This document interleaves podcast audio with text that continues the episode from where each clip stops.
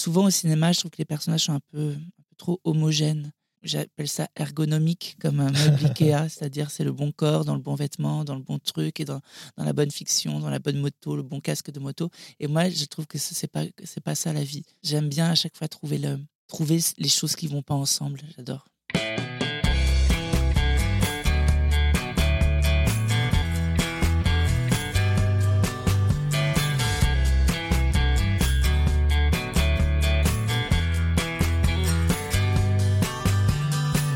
Bonjour à tous, vous écoutez Cadavre Exquis, le podcast qui décompose un parcours inspirant.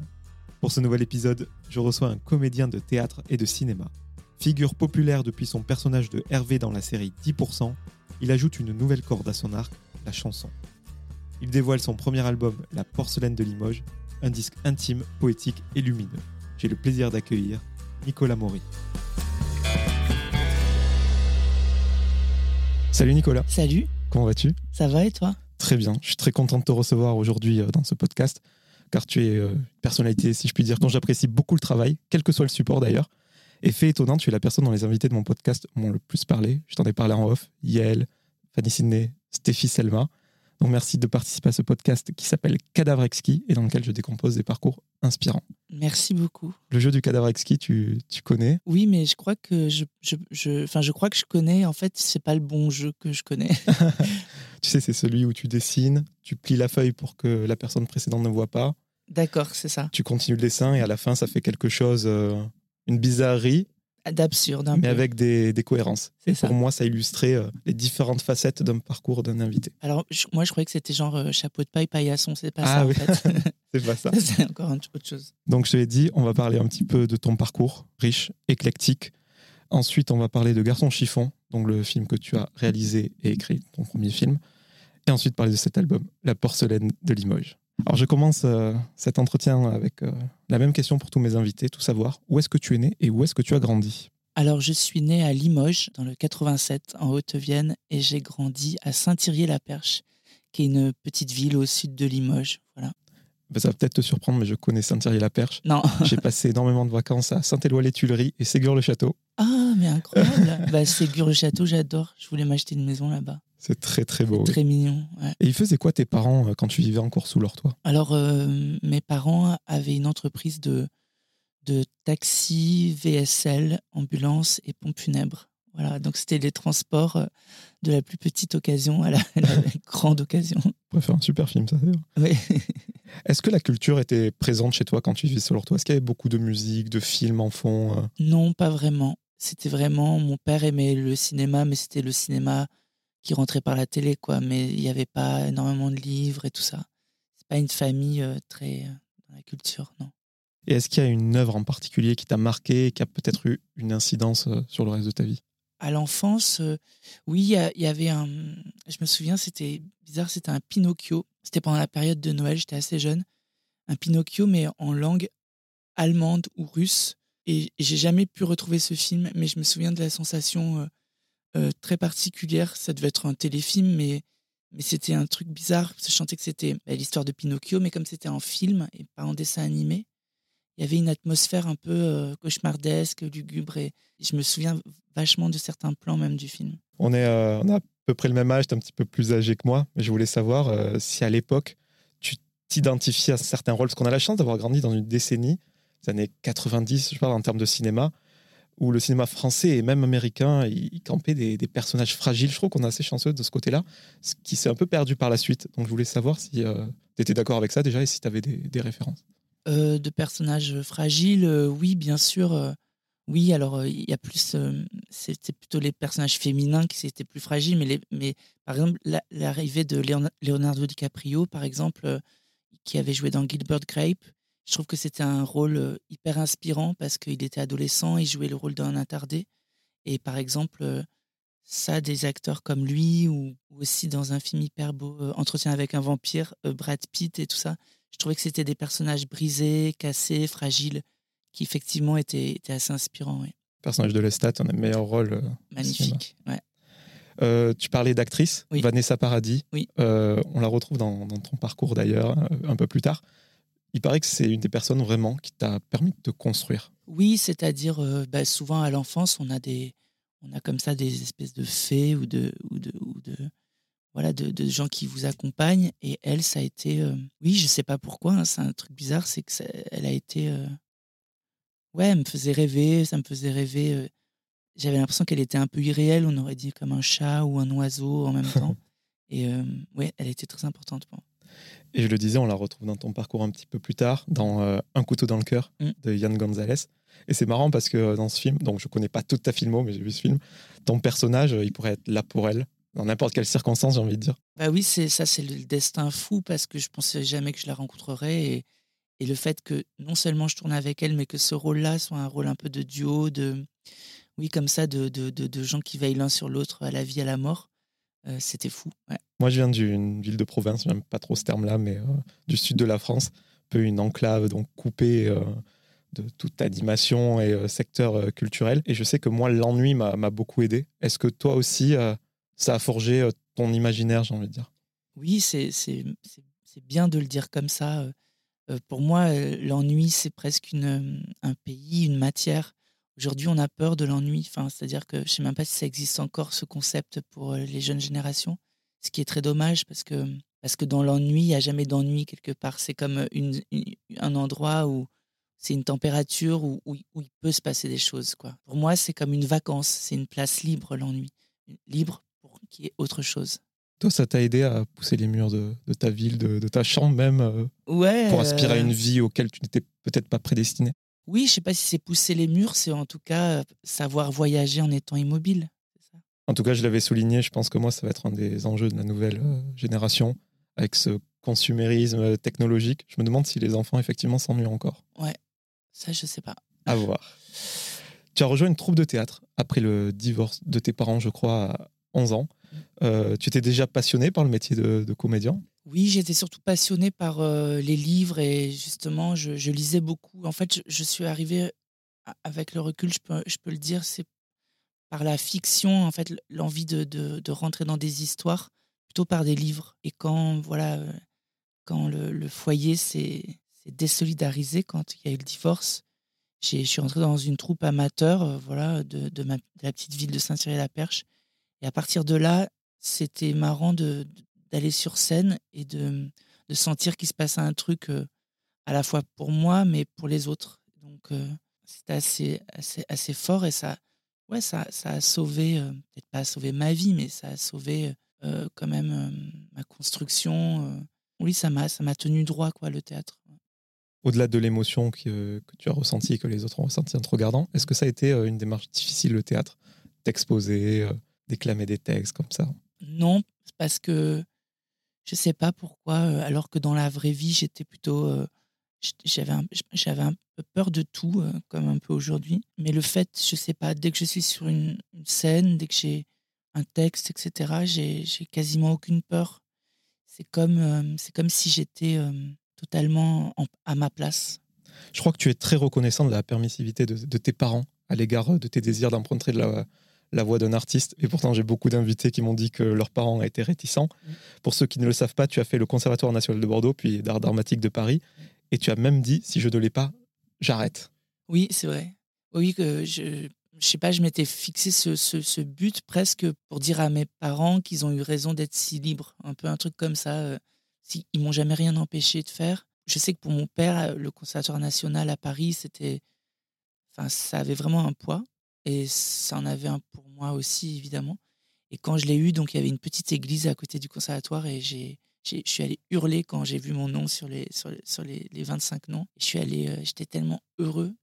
Et là, mes parents, ils se sont dit, euh, donc j'avais 20 ans, je pense qu'ils se sont dit, oui, il se passe quelque chose parce que, voilà, on est quand même 2500 à le passer, on est 25 à être pris.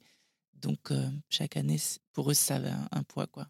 Cette période, justement, je crois que c'était en 2000, tu vivais dans une chambre de bonne, tu mangeais des tartines de pain brioché avec de la mayonnaise et du surimi, et tu es tombé amoureux à ce moment-là. Oui. C'était vraiment des années fondamentales. Oui, c'est des années. Euh, c'est bizarre parce que là, quand on parle en interview, tu me dis des choses de ma vie, donc euh, ça fait comme un précipité du temps et, et on se dit qu'est-ce qui a changé depuis? Et en fait, c'est assez proustien comme idée, c'est que c'est des feuilletés de temps, tout ça. Et par exemple, je suis encore très connecté à cette époque de 20 ans.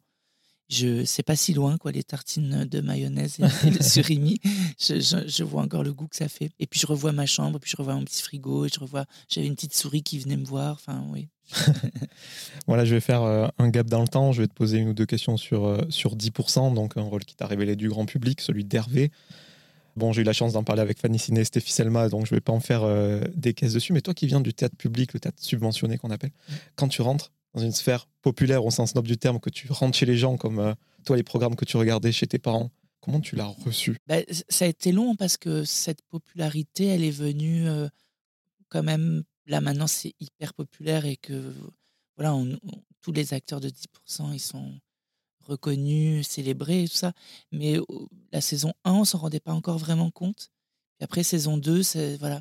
Après, j'ai compris ce que ça voulait dire, effectivement, de passer à la télé. De... Oui, c'est différent être, être un acteur et être un acteur populaire. j'ai vraiment senti ça dans la rue, dans, la caisse de, du supermarché. Quoi, voilà.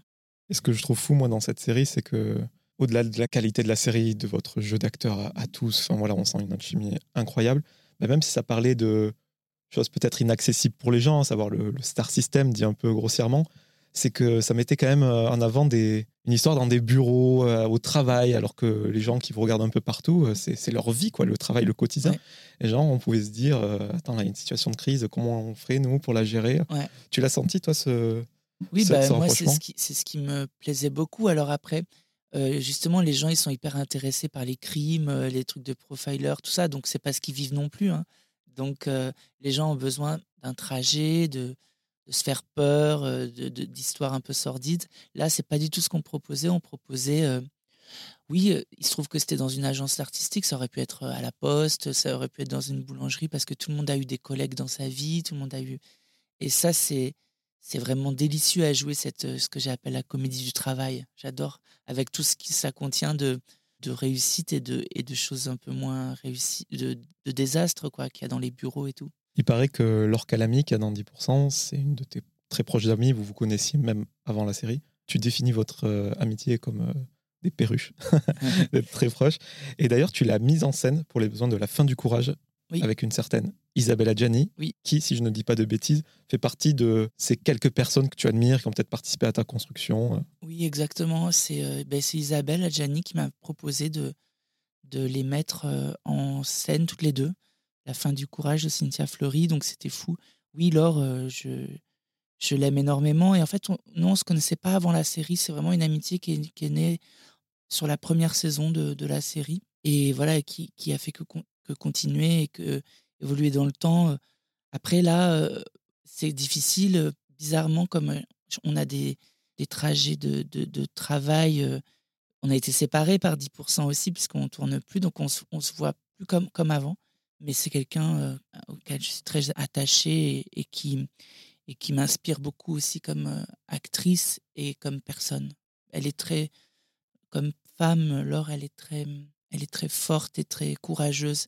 Et Isabelle Adjani, euh, oui, c'est vraiment pour moi une. Je sais pas, c'est comme si j'étais pianiste et que je parlais de, de, de Gould, quoi. C'est genre. Euh, c'est pour moi l'interprète majeur. Euh. J'adore Isabelle Adjani, j'adore.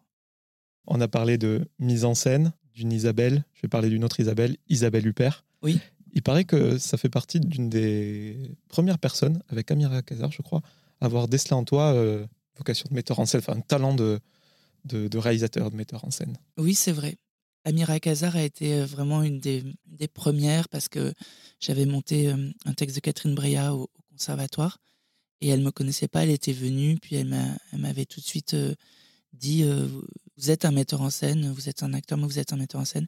Et Isabelle Huppert, qui m'inspire vraiment énormément, qui m'a toujours inspiré, m'a donné aussi ce regard-là, sur l'écriture aussi. Elle me disait que, voilà, il y avait quelque chose en moi de, quelqu'un qui peut écrire et, et, mettre en scène. Mais Isabelle comme Amira, ce sont des gens que, que je filmerai un, jour.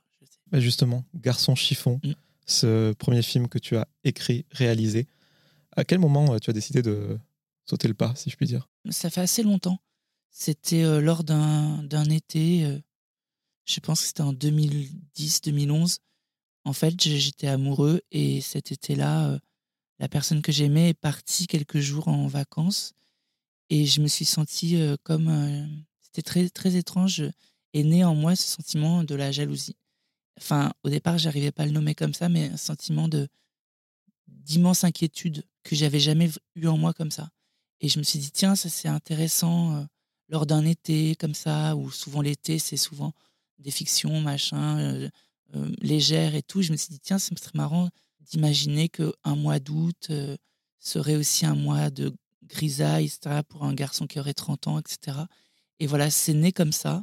Et c'est né aussi d'une chanson que j'avais entendue d'Anne Sylvestre qui s'appelle Ma chérie, où c'est un duo entre une, entre une mère et sa fille.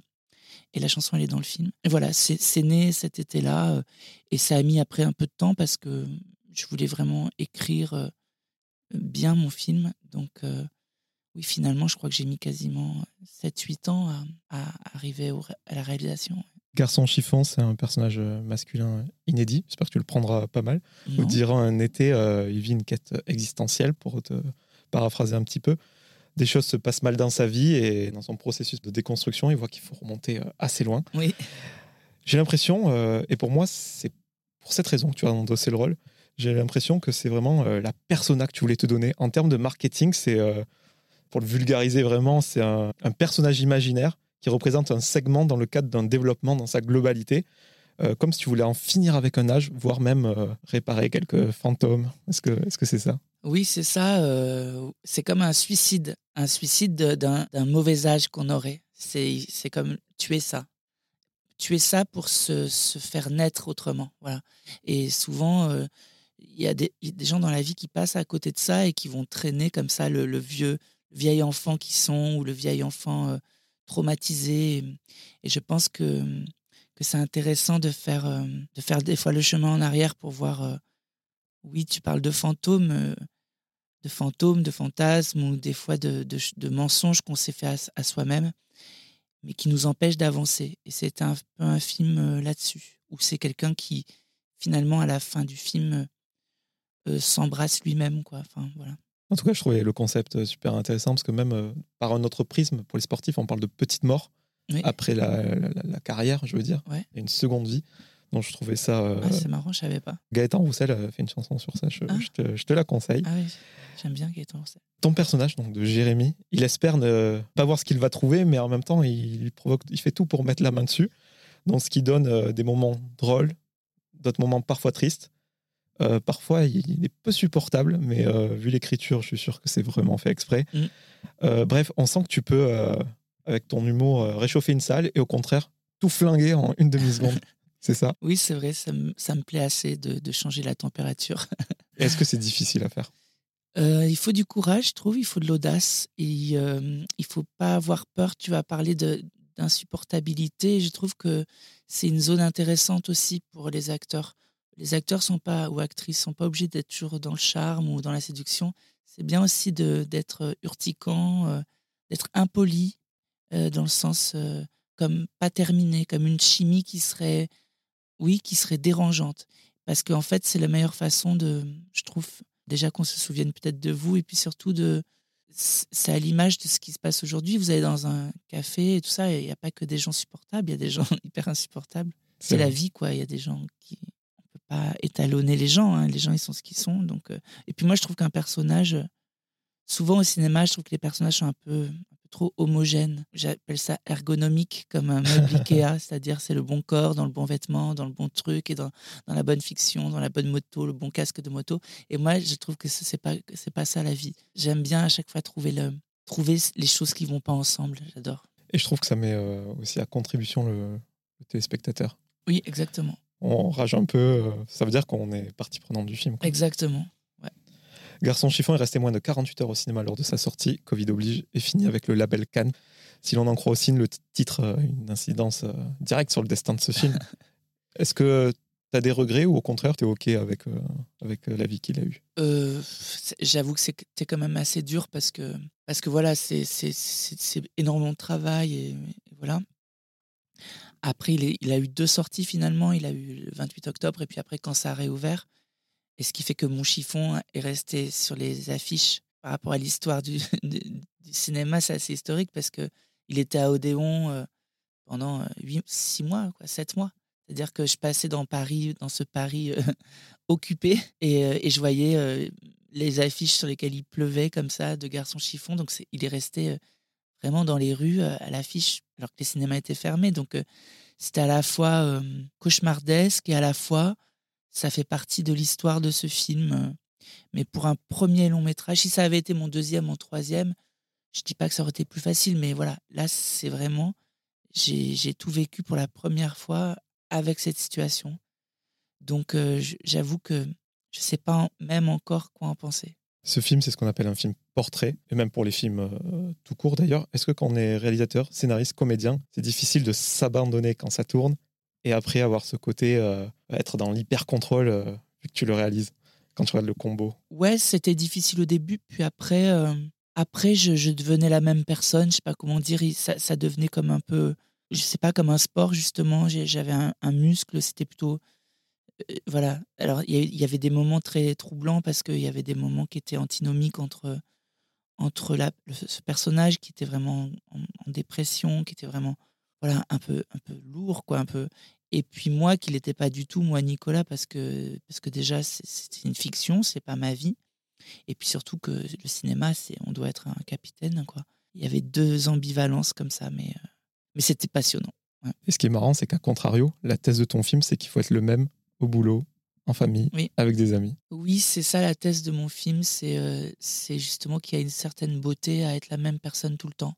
Alors qu'on va nous dire qu'aujourd'hui, il faut être quelqu'un sur les réseaux, quelqu'un comme ci, quelqu'un nana, quelqu'un comme amant, quelqu'un comme nana. Et moi, je trouve ça assez beau de, je sais pas, d'être un peu plus euh, uni, quoi. Euh, ouais. Nathalie Bay n'est pas quelqu'un qui a fait partie de ta construction, si j'en crois mes recherches. Mais euh, comme tu le dis dans Prémisse, une des chansons de, ton album, il y a des rencontres qui marquent à jamais. Mm. Et il paraît que c'est vraiment euh, le cas avec elle. Ah oui, bien sûr, puisque en étant ma mère, elle m'a enfanté comme cinéaste aussi, hein, ma mère de cinéma. Et oui, et justement, euh, c'est pas qu'elle m'a pas aidé à me construire, mais je veux dire, j'avais vu des films d'elle et tout, mais ça, oui, c'est pas, ça pas partie des actrices, je pourrais parler, etc. Mais maintenant, c'est bien différent parce que comment elle s'est donnée au film, comment elle s'est donnée à mon regard euh, sans aucune question, sans aucun doute. Euh, ça, c'est inoubliable. Et puis, c'est une femme, ça fait un peu bizarre de dire ça, mais, mais d'une humanité euh, absolument splendide. On dit qu'il n'y a pas de place faite aux femmes dans les films. À une certaine époque, c'est vrai, les rôles des femmes, c'était plus des faire-valoir. Et là, il commence à y avoir des rôles incroyables. J'ai eu la chance d'en parler avec Cécile de France à ce sujet. Et toi, j'ai l'impression euh, que tu t'empares vraiment de la masculinité et que tu le revendiques presque. Que tu as vraiment envie de faire des films euh, sur les hommes. Oui. Bah, par exemple, le, prochain film, oui, je veux. en fait, c'est pas tellement. C'est que j'ai envie de, de, donner à l'homme des images possibles d'hommes. C'est-à-dire, euh, je trouve qu'aussi, à force, le, le, territoire masculin peut être pas méprisé, mais mal regardé.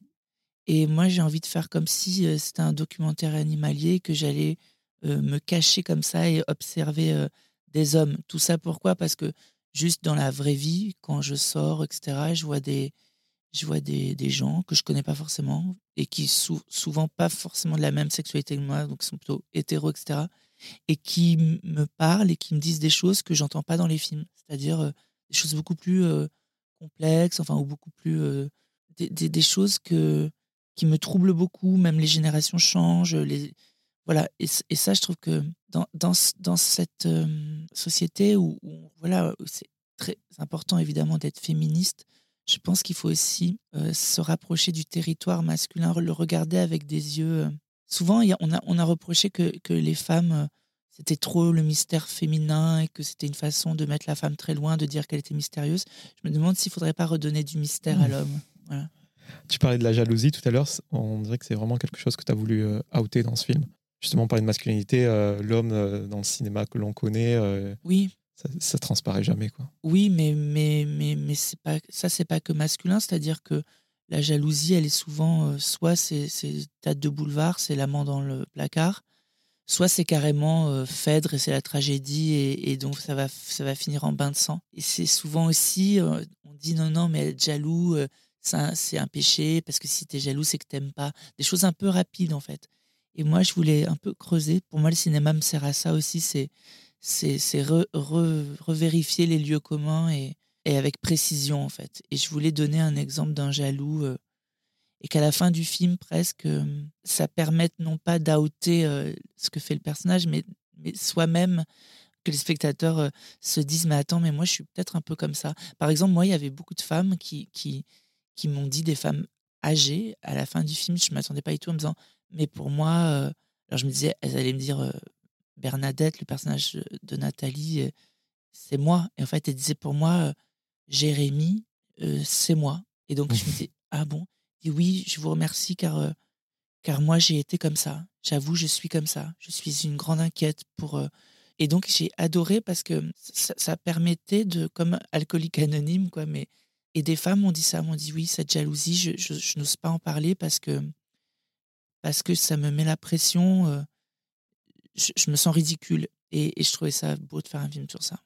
Ton film, euh, je l'ai adoré. M'a fait penser à un vieux film des années 70. Je sais pas si ça parler aux gens, je le mettrai en référence.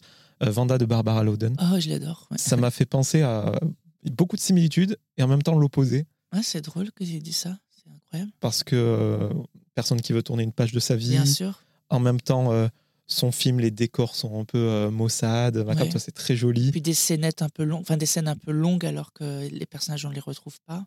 Vraiment, je conseille aux gens de le regarder. Ah, c'est fou. Bah, ça me touche énormément parce que. Et puis surtout que là où c'est dingue, c'est que c'est une très bonne. Euh, Barbara Loden, elle joue elle-même le rôle. Euh, elle filme et elle écrit, puis elle joue ce rôle d'une femme qui, dans, dans, le vocabulaire des personnages euh, hollywoodiens ou américains, ça n'existe pas son rôle. Elle est comme ça, elle est fragile, elle est c'est une femme sans contour, c'est une femme. Euh, il est dangereux son personnage. Et, c'est marrant parce que oui, Jérémy Meyer, mon personnage est un peu comme ça. C'est-à-dire que il est un peu même antipathique. C'est-à-dire c'est pas que. Euh, ouais, c'est marrant que tu dis ça. C'est fou. C'est un film aussi social et mon film est, social aussi, même s'il est plus une couleur de comédie, mais mais c'est un film aussi social. Ouais.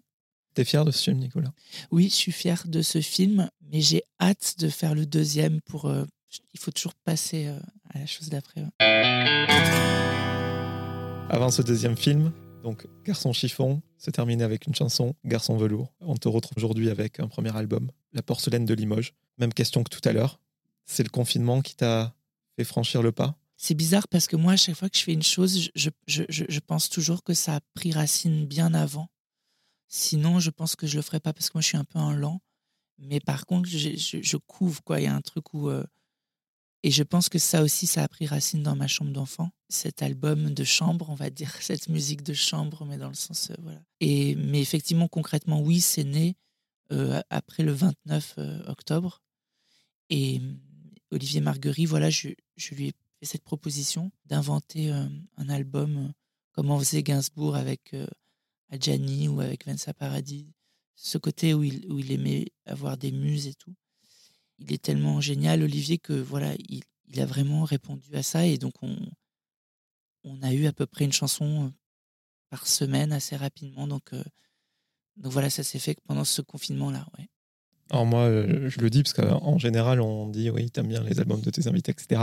J'ai vraiment adoré ton album sincèrement. Merci beaucoup. Et euh, tu m'as fait découvrir euh, ton collaborateur que je ne connaissais pas alors que je travaillais dans le monde de la musique. Ah oui Donc euh, vraiment, je, me suis déjà penché un peu sur ce qu'il faisait. Et toi, ton premier album, alors j'ai une passion pour les crédits dans les albums, et j'ai remarqué que, peut-être parce que c'est pas ton domaine d'expertise en tout cas, mais on voit que tu ne sursignes pas, tu n'écris pas tous tes textes, tu n'as pas, je ne sais pas si tu es musicien, mais tu n'as pas tout composé. C'était fait exprès justement de pas avoir la tête dans le guidon sur. Exactement. Ben, exactement, parce que je voulais pas, ce terme est parfait, sursigner. Je trouvais qu'il y avait une. que de toute façon, je savais que cet album, j'allais devoir l'incarner après sur scène, euh, faire des lives et tout. Et j'avais aussi, euh, par humilité, puis aussi par. Euh, je trouve que le, talent, je crois que c'est de, savoir laisser rentrer les autres. Et il y a, y a, des textes que, que m'a écrit, par exemple, Chanty Massoud, qu'elle a écrit pour moi, qui sont presque encore plus personnels que si je les avais écrits. Et puis, effectivement, j'ai même. j'ai un peu freiné. euh, oui, l'écriture, je, je voulais, euh, je voulais laisser faire les autres, effectivement. Oui, T'as quand même signé 3-4 textes, je crois. Oui, quatre textes. ouais. Je t'ai dit que j'adorais ton album, mais quand j'ai vu qu'il y avait 14 titres dedans, je me suis dit, oula, il débarque. Euh, les gens, on est dans une ère où euh, ça se fait, enfin, on consomme la musique euh, de manière un peu Oui. comme ça, épisodique, un peu comme des cacahuètes. Oui. Moi, je suis un ayatollah de la musique, j'écoute des vinyles, j'écoute tout en entier, dans l'ordre, etc. Et justement, c'est ça que j'ai apprécié dans ton disque. C'est que vraiment, il y a une vraie réflexion de, de musicien. Vraiment, tu as voulu une face A, une face B. La piste 7, c'est vraiment un interlude en plein milieu de l'album. Oui. Vraiment, même ça, le, le côté forme, si je puis dire, c'était important pour toi? Ah oui, bien sûr. Et puis c'est le côté euh, très euh, premier degré, euh, pas du tout d'ironie, de, de variété française, de chansons françaises. Et en même temps, moi j'aime les albums. Quand j'écoute un album, j'écoute en entier. J'aime le climat, le paysage qui se dessine, même d'une chanson à l'autre. Même je me souviens quand on, quand on faisait le temps entre les chansons, euh, le moment du mixage, etc. c'est- pour moi, c'est très très important. C'est comme un paysage euh, net. Euh, C'est un monde, quoi, un album. Et donc, effectivement, tu as bien remarqué qu'à la moitié, il y a cette plage, quoi. C'est assez conceptuel comme album, oui. Vrai. Même, même la première piste, qui dure euh, que quelques secondes, je crois, Oui. on dirait vraiment presque une naissance, quoi. Oui, c'est ça.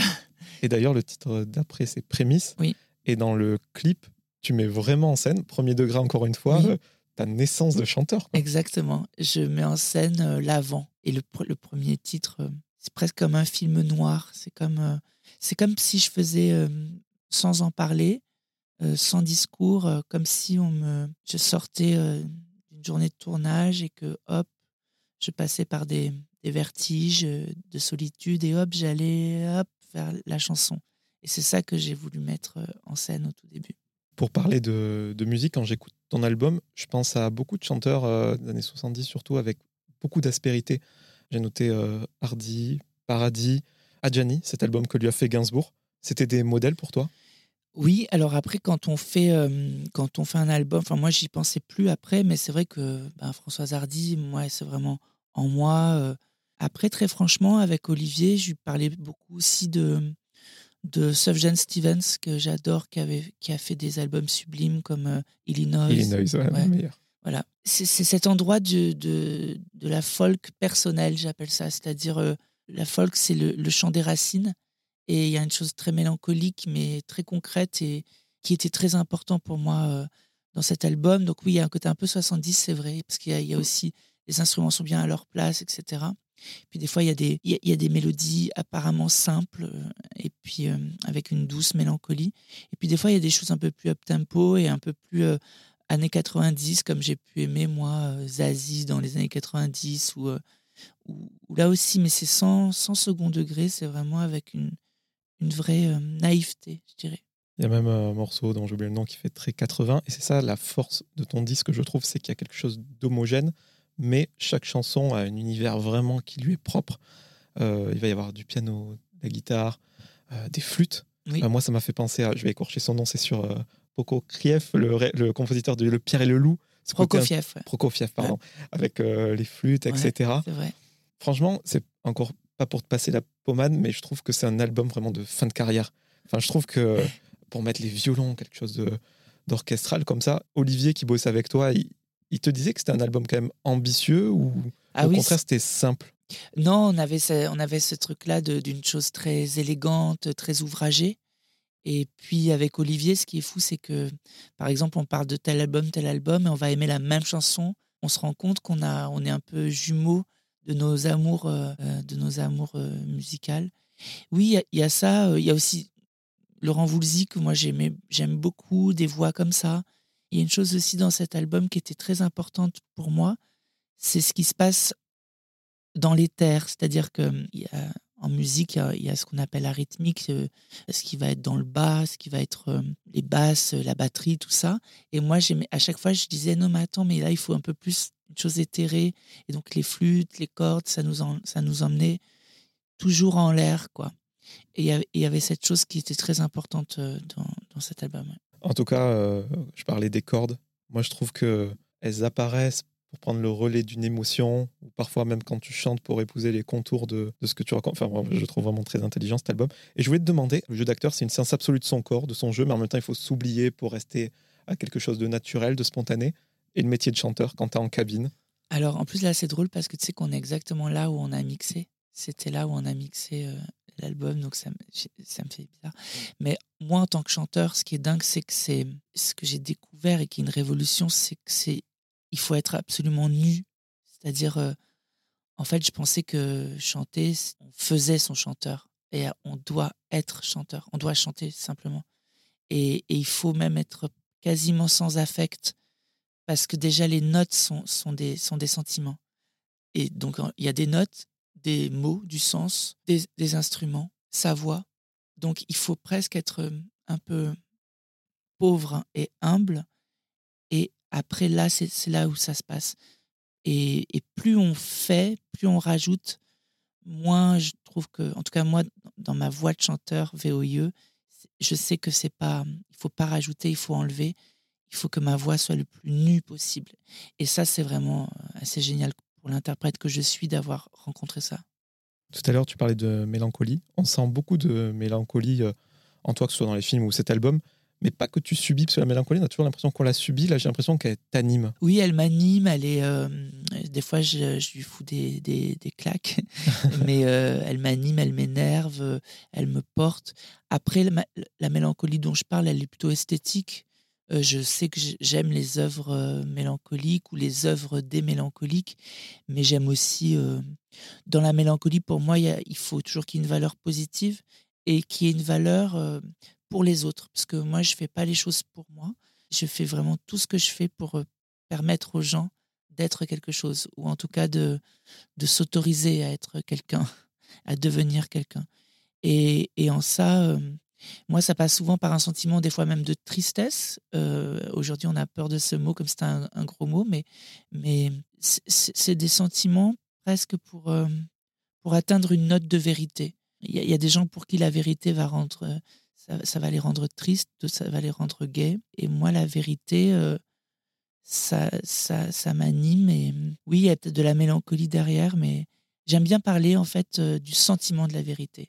C'est ces deux termes qui peuvent paraître euh, antinomiques parce qu'on dit que ce qui est sentimental n'est pas tellement véritable ou ce qui est et pour moi j'aime bien les, les, deux ensemble. En tout cas, je trouve ça intéressant que tu dis que ta mélancolie est tournée vers les autres. Tout à l'heure, je te parlais du cinéma des années 90 qui était ouvert aux autres.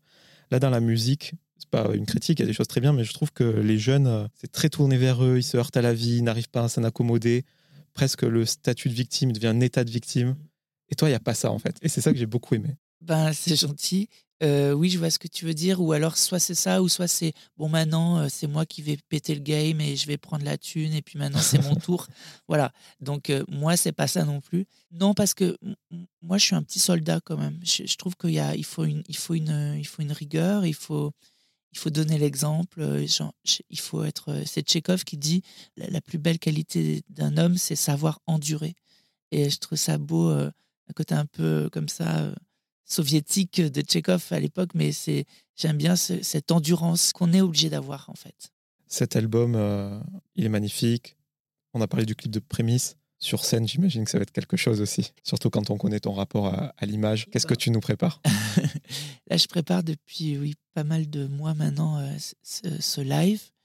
Je ne vais pas faire les pieds au mur du tout, mais j'aimerais vraiment que chaque soir, comme on dit, on ne se baigne jamais deux fois dans le même fleuve, que, que, quelqu'un qui viendrait, euh, je ne sais pas, une scène à, à, Lille et qui va à La Rochelle, au Franco, qui disent mais c'est fou, euh, j'ai pas du tout vu euh, la même température. J'ai vraiment faire, envie que ce concert soit un plan séquence, un plan séquence de moi-même avec mes musiciens qui vont être vraiment, qui sont géniaux, et que ce soit comme un, ouais, comme un, un, petit opéra intime. Ouais.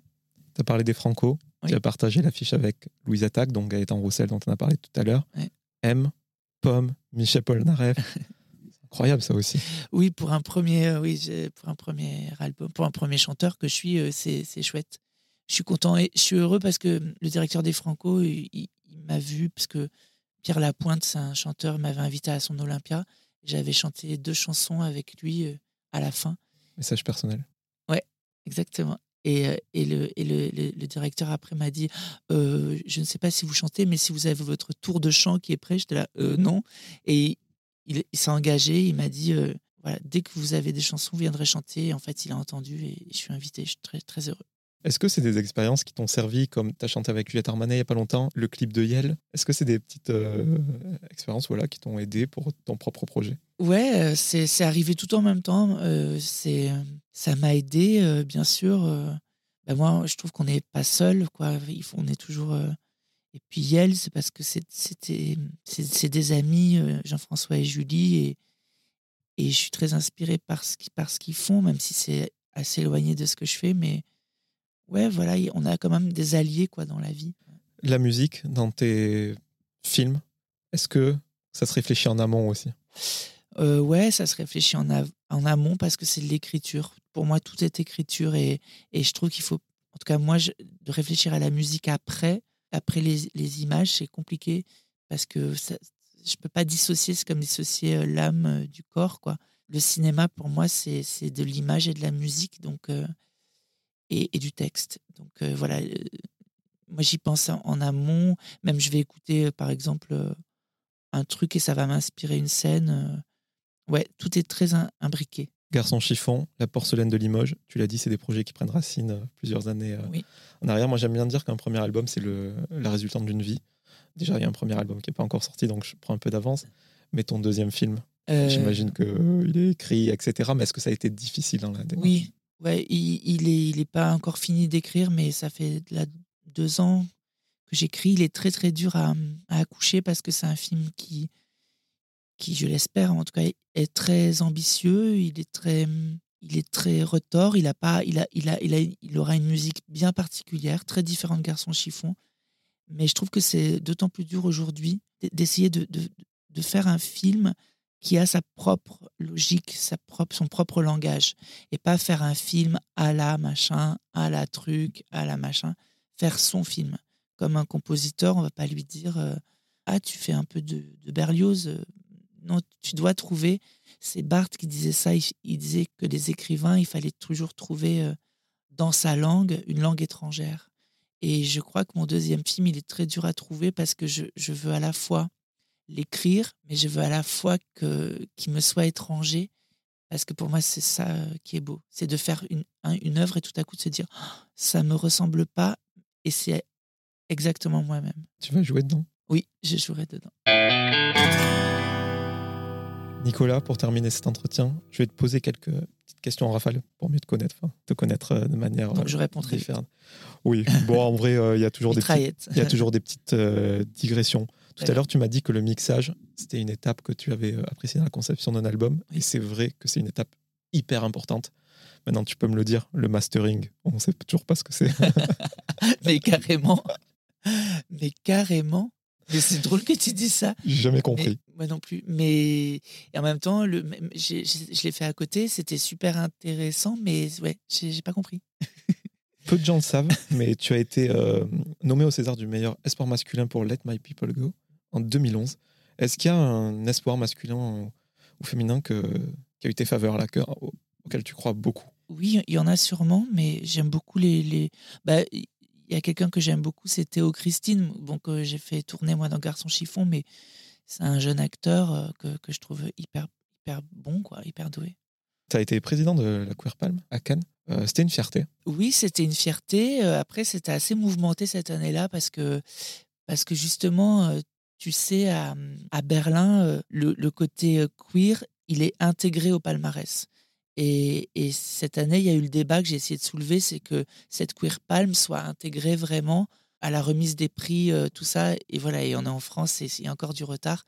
Mais je pense que j'ai posé une première pierre pour que ce soit, euh, pour que ce soit quand même en cours d'être discuté. Mais j'étais très fier, effectivement, parce que j'ai vu des films absolument incroyables, hyper forts. Question un peu plus légère. Est-ce que tu as une peur irrationnelle? Oh là là. Oui, ben, parfois la nuit, Enfin, j'ai un truc qui me vient de l'enfance, c'est que j'ai des idées très noires, mais des trucs que vraiment, je me noie dans un verre d'eau. Quoi. C'est, par exemple, si, quelqu'un a frappé à ma porte, mais par exemple, ça peut être quelqu'un qui s'est trompé, etc., et qu'il est minuit, je peux rentrer dans des peurs comme ça, euh, de vertige. Et puis après, je me dis, mais attends, Nicolas, c'est que c'est la nuit, c'est ton truc d'enfant. J'ai encore ce truc de. Juste avant que le sommeil me, me prenne, j'ai cette zone un peu de, de frayeur, ouais, un peu bizarre. Est-ce que tu as une routine matinale incontournable? Oui, alors je fais un truc un peu étrange, mais je, quand je me réveille, je, je, je me gargarise avec de l'eau tiède. Je, je, je, je crache l'eau tiède et après je bois un verre d'eau tiède. Quatre dernières questions. Mm. Alors, je vais te prendre un nouveau de cours, je suis désolé. Mm. On m'en a parlé de bibliothèque, de musique, de film. Tu la vois venir, cette question. Et parce qu'à titre personnel, ça m'intéresse beaucoup. Est-ce que tu aurais une recommandation à me faire? Un disque, un livre et un film? Alors, un film que j'ai trouvé absolument sublime qui s'appelle In Front of Your Face de Hong Sang-soo. Juste sous vos yeux. Un film magnifique sur une femme qui est atteinte d'un cancer. C'est, ça peut paraître pas très amusant, mais c'est un film d'une très grande beauté, d'une poésie implacable. Donc ça, ah, un livre, je dirais, euh, Côte Ouest de Paula Fox, euh, une écrivaine américaine sublime et qui, qui parle comme ça du destin. Bah, ça, c'est pour faire un très beau film. Destin d'une fille comme ça qui, qui croit qu'elle va rêver à Los Angeles. En fait, euh, sa vie va être, non pas qu'elle va être cauchemardesque, mais en fait, elle va vivre sa vie. Elle va pas vivre un rêve, elle va vivre sa vie. Et euh, un disque, bah, c'est difficile parce que tu as l'air de- tu connais très bien la musique. Donc, il faudrait que je te recommande un, un disque que tu connaisses pas. Je sais pas si tu connais cette artiste, mais j'aime à peu près tous ses albums. Elle s'appelle Marissa Nadler. Je ne connais pas du tout. Bon, bah, très bien. Je crois qu'elle a fait 3-4 albums, mais son premier est très beau. Marissa Nadler, N-A-D-L-E-R. C'est des chansons très enlevées, très légères, apparemment légères. Et euh, elle a une voix cristalline et je trouve ça hyper beau. Par exemple, ça le matin au réveil, c'est hyper joli. Française? Non, elle est américaine. Américaine. Ouais. Paula Fox, euh, trop sous-côté pour moi. Et euh, Aung San Suu, qui était une des inspirations de Garçon Chiffon que tu cites avec Oui. Joe D'Apato. Oui. Alors, je sais pas ce qui t'a inspiré de Joe D'Apato, mais je conseille toujours la série Freaks and Geeks. Ah oui, Tous les émois. best euh, série du monde. Vraiment, une saison en plus. Une saison Ouais, parfaite. parfaite. Je voulais savoir, justement, est-ce que tu aurais une personne à me recommander, que ce soit quelqu'un de ton entourage ou non, pour que j'invite à mon micro et qu'on fasse le même exercice qu'on a fait ensemble? Hmm, Intéressant. Oui, alors il y en a bien, sûr énormément. euh. Ah, il y a, une une jeune actrice que j'aime beaucoup qui s'appelle euh, Swaila Yacoub. Et euh, qui, là, par exemple, elle vient de tourner dans Dune, dans Dune 2. Et c'est une fille que j'ai rencontrée une fois à un dîner de mode. Et j'ai eu un coup de cœur pour elle. Hyper libre, hyper vive. Je crois beaucoup en cette actrice. Question peut-être la plus philosophique. À qui aimerais-tu dire pardon? À Raphaël, il se reconnaîtra. Et pour terminer cet entretien, on a déroulé euh, ton parcours euh, professionnel brièvement, forcément. Euh, je voulais savoir si à l'instant T, au moment où on se parle, avec Garçon Chiffon, euh, voilà, que tu as tourné, ce deuxième film en préparation, ce premier album, La porcelaine de Limoges, vraiment écoutez-le. Est-ce que toi, sur un plan personnel, tu es euh, heureux Est-ce que tu atteins une, une sorte de quiétude, de plénitude? Euh, ça non, parce que je crois que je suis en, en quête, je serai en quête toute ma vie d'une forme de, de savoir euh, quel contour donner au bonheur. Mais c'est plutôt ça, en vrai, de savoir ça, ça me rend heureux. Voilà. Merci beaucoup, Nicolas. Merci à toi. Merci.